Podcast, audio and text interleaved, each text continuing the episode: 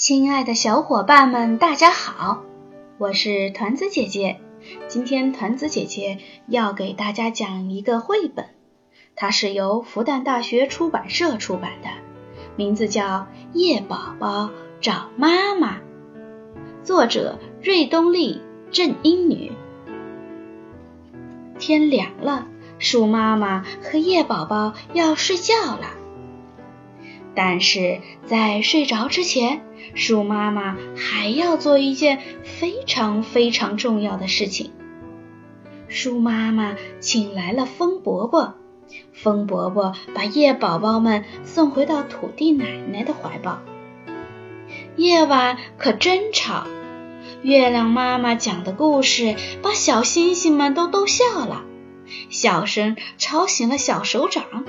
小手掌再也睡不着了，他想妈妈了。天亮了，小手掌抬起头四处张望。快落光叶子的妈妈们看上去都一个样儿，谁才是自己的妈妈呢？妈妈，妈妈！小手掌朝着大树们高声喊，可是树妈妈们。早就睡着了，谁也没有回答他。高高的树枝上，风伯伯还没来得及接送的叶宝宝们，一荡一荡，好像在和小手掌打招呼。小手掌高兴的大喊：“喂，你们是我的弟弟妹妹吗？”可是树枝上的叶宝宝们。困极了，谁也没有回答他。小手掌难过极了，呜呜呜，哭了起来。就在这时，不远处忽然传来了急切的声音：“救命啊！救命啊！”原来，小蚂蚁丽丽不小心掉进了水洼里。伙伴们跳进去救他，结果大家都被困在水里了。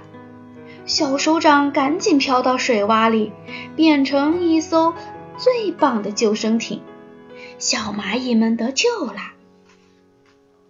小蚂蚁们都很感谢小手掌，决定一起陪他去找妈妈。就在这时，一个巨大的黑影挡在了面前。原来是流，尖尖的牙齿，锋利的爪子，可把小蜘蛛豆豆吓坏了。露露却哈哈大笑。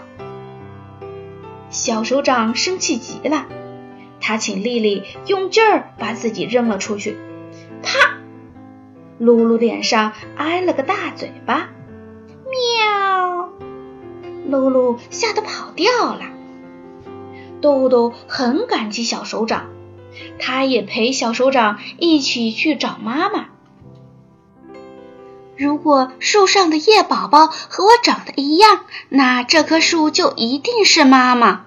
可是它们长得太高了，我根本看不清，我该怎么爬上去呢？小手掌为难地说：“有我们啊！”小蚂蚁们和豆豆齐声说道。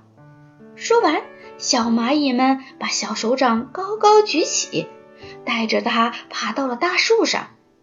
小蜘蛛豆豆也抛出了长长的丝线，像个杂技演员一样，把小手掌往树上拽。他们和我不一样，这棵树不是妈妈。小手掌看着杨树的叶宝宝说。小手掌这回来到了柳树上，它也不是妈妈。小手掌说：“因为柳树的叶子和自己长得一点都不像。”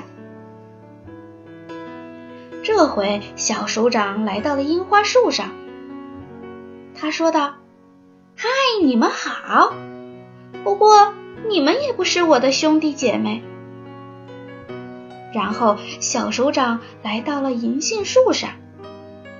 他看看银杏树的叶宝宝，说：“你们也不是。”